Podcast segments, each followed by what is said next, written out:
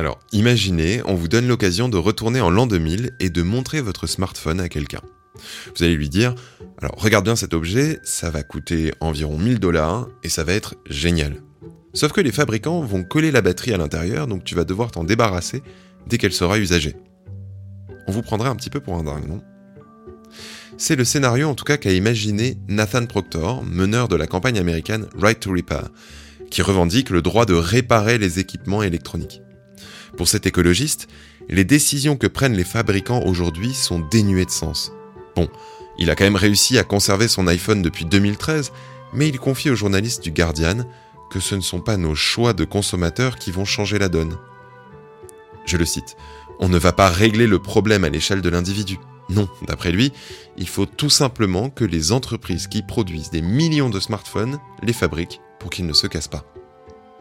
Et vous, combien de smartphones différents avez-vous possédé depuis qu'ils sont devenus quasi indispensables? Vous arrivez à faire le compte? Entre celui qu'on a fait tomber et dont l'écran ne fonctionnait plus, et celui qui était devenu dépassé, l'obsolescence de nos appareils est tout simplement vertigineuse. Orange vous présente le mémo. Bonjour Germain. Bonjour Marine, et bienvenue à vous dans le Mémo, le podcast qui décrypte la société du numérique à travers les médias. La semaine dernière, on a abordé la question de l'impact environnemental des usages numériques et la nécessité de le réduire. Cette semaine, c'est du côté du hardware, de nos appareils électroniques que l'on va regarder. Alors, comment réduire la montagne de nos déchets? Commençons par le commencement, la fabrication de ces équipements.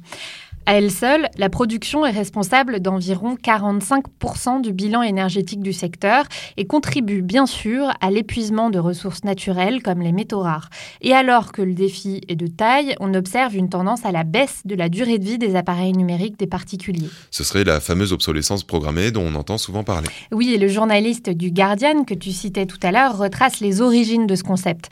Le pionnier du marketing américain, Justus George Frederick, aurait déclaré en 1928 qu'il était nécessaire d'inciter les gens à acheter une variété toujours plus grande de choses, non pas pour les utiliser, mais pour dynamiser le commerce et s'en débarrasser après un court laps de temps.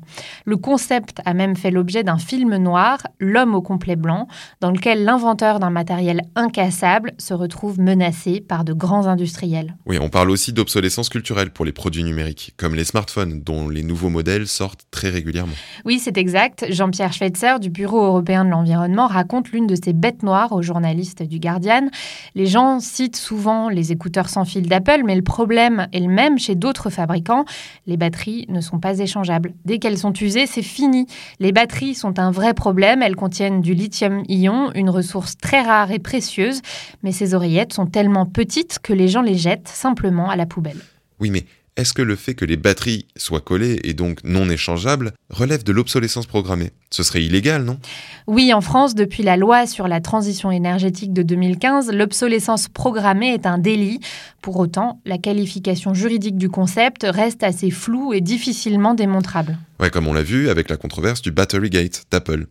En 2016, une mise à jour d'iOS, le système d'exploitation qui fait tourner les iPhones et les iPads, s'avère quasi fatale pour certains anciens modèles. Les appareils ralentissent au point de devenir inutilisables. C'est une controverse d'ailleurs assez mal comprise par la presse, selon Numérama. Le site reproche aux autres médias d'avoir véhiculé l'idée complotiste selon laquelle Apple aurait fait exprès de rendre les vieux téléphones obsolètes. Or, l'entreprise dit avoir déployé cette mesure justement pour prolonger la durée de vie des batteries dans les anciens modèles au détriment de leur vitesse. Apple a certes été condamné à 25 millions d'euros d'amende par la DGCCRF au terme d'une enquête, mais pas pour obsolescence.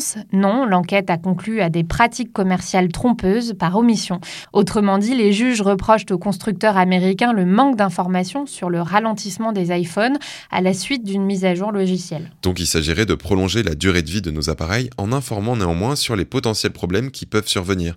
Mais concrètement, comment on fait pour renforcer véritablement cette durée de vie? Une des solutions serait d'allonger la durée de vie de nos produits et cela veut dire mieux les concevoir à la base. C'est ce qu'on appelle l'éco-conception, une manière d'intégrer l'environnement dans les méthodes classiques du développement d'un produit.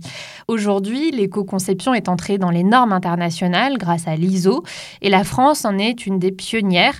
Depuis le 1er janvier 2021, un indice de réparabilité est obligatoire sur tout téléphone ou ordinateur portable vendu en France.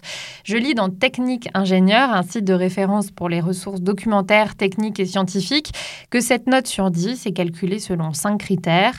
La disponibilité de la documentation technique, la facilité de démontage du produit, la disponibilité des pièces détachées, leur prix et d'autres sous-critères propres au produit. à ne pas confondre avec des labels qui existent déjà, qui informent sur la manière responsable ou non dont les produits ont été sourcés. Oui, on trouve une liste sur le site d'actu pour ados MTater. On reconnaît l'écolabel nordique, un label environnemental allemand nommé Blue Angel, puis le plus ancien, le TCO, qu'on va souvent voir sur les écrans de PC. Ces autocollants sont là pour certifier que les équipements sont économes et recyclables. Oui, mais plus on se penche sur la question de la fabrication, plus il est évident qu'avec les chaînes de production extrêmement longues, il est difficile pour les entreprises de tout contrôler de bout en bout. Exactement, et c'est ce que démontre l'exemple du Fairphone, cette entreprise néerlandaise qui a fait beaucoup parler d'elle en ambitionnant d'être écologiquement et socialement responsable. C'est un beau projet et la marque peut effectivement se targuer d'être la seule sur le marché à proposer un téléphone plus responsable que la moyenne. Mais ce qui est frappant, c'est les limites de la démarche auxquelles on se heurte assez rapidement. Je lis dans le monde qu'il est malheureusement impossible aujourd'hui pour cette PME de contrôler chaque fournisseur pour vérifier que ces matériaux sont recyclés et proviennent d'un pays en paix, puis que la pièce est usinée par des employés majeurs qui bénéficient d'une couverture sociale. La majorité des pièces du Fairphone sont donc parfaitement ordinaires. En fait, Fairphone se concentre sur une dizaine de pièces uniquement qu'elle contrôle avec attention. En fait, il s'agit de mettre en place des filières équitables, mais seulement pour certains matériaux.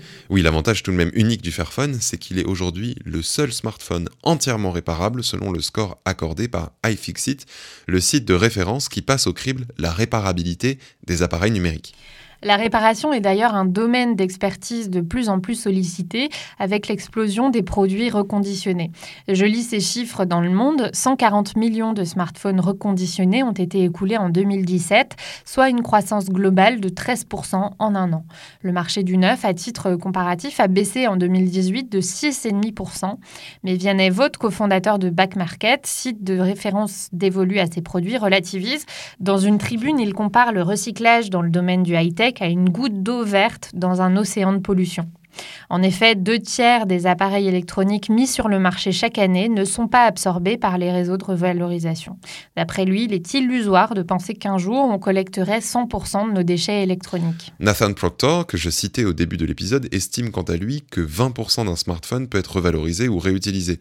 80% du téléphone partirait donc l'enfouissement. La culture de la réparation prend donc de l'essor, mais les spécialistes de la débrouille baissent souvent les bras devant un smartphone. Le site Internet Actu résume le problème.